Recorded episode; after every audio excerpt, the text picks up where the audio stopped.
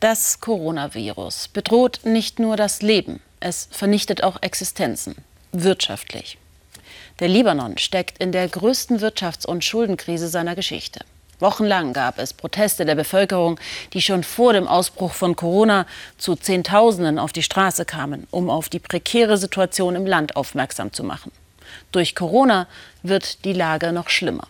Und die Menschen? Sie versuchen zu überleben mit Methoden, die sie nicht immer mit Stolz und Würde vereinbaren können. Daniel Hechler. Es sind einsame Tage für Samir Faraj. Seine Frau, seine beiden Söhne sind zu seiner Mutter aufs Land gezogen.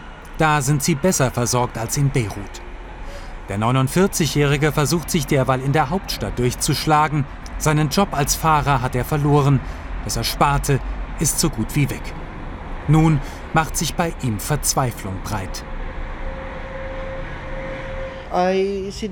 Ich sitze hier schon seit Monaten rum. Ich habe ausgegeben, was ich in meinem früheren Job angespart habe. Das ist weg. Und jetzt habe ich nichts mehr. Rein gar nichts. Sein Kühlschrank leert sich jeden Tag. In seiner Not fing er an, Spielsachen der Kinder, den Rollstuhl seines verstorbenen Vaters im Tausch für Lebensmittel anzubieten. Am Anfang hat das wehgetan. Jeder Libanese hat seinen uh, Stolz, hat seine Würde. Ich habe früher auf hohem Niveau gelebt. Aber die Situation in meinem Land schlägt bei mir voll durch. Ein Schicksal, das Millionen bitter trifft im Libanon.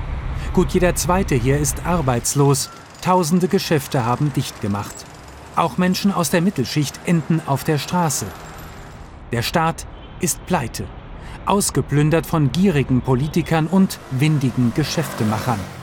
Corona hat den Niedergang beschleunigt. Die Währung ist im freien Fall, die Preise explodieren. Sparguthaben sind eingefroren, Bargeld Mangelware. Auch deshalb blüht der Tauschhandel. In Kellern, Hinterzimmern oder auch Schönheitssalons. Einst betreute Michelin El Kadi hier gut betuchte Kunden. Die blieben mit der Wirtschaftskrise weg. Ich habe mich dann entschlossen, meinen Schönheitssalon in ein Lager für gespendete Waren umzuwandeln und mich als freiwillige Helferin einer Gruppe von Aktivisten anzuschließen. Seither stapeln sich hier Eier, Nudeln, Öl und Windeln. Rare Waren von privaten Spendern, die sich viele nicht mehr leisten können. Und auch gebrauchte Produkte aller Art, die Hilfsbedürftige dafür im Tausch anbieten. Über die App Libantrock kann jeder alles tauschen, was im Alltag hilft zu überleben. Es ist ein schwunghafter Handel. Mehr als 60.000 Menschen machen mit, täglich werden es mehr. Michelin versucht am Telefon herauszufinden, wie bedürftig Anbieter tatsächlich, ob ihre Waren auch noch zu gebrauchen sind. Uh, uh, sie haben Klamotten, die Sie tauschen möchten. Können Sie mir sagen, wie alt Sie sind, die Größe für Männer oder Frauen? Kids aus Familien in Not können hier auf Hilfe hoffen. Ein Laden für gebrauchte Kinderkleidung, Spielzeug, Babynahrung. Jeden Morgen bilden sich hier lange Schlangen.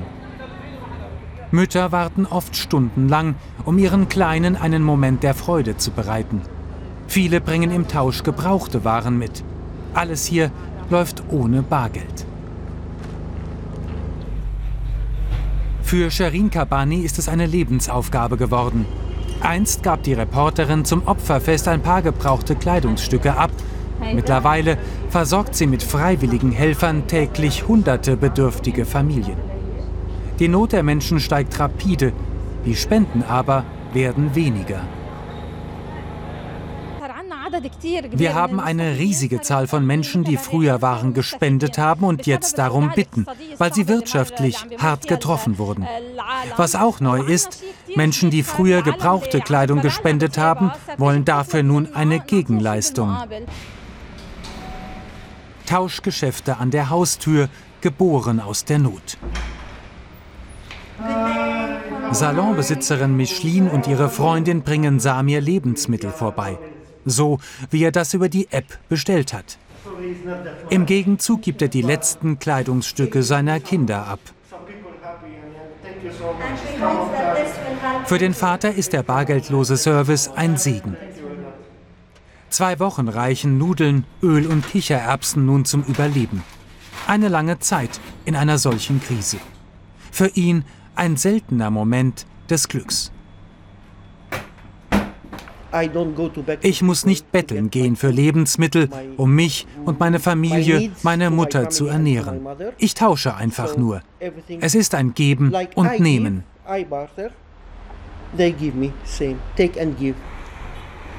Die Würde wahren in einer würdelosen Situation. Das machen die Tauschgeschäfte möglich und damit verzweifelten Menschen wie Samir das Leben ein bisschen einfacher.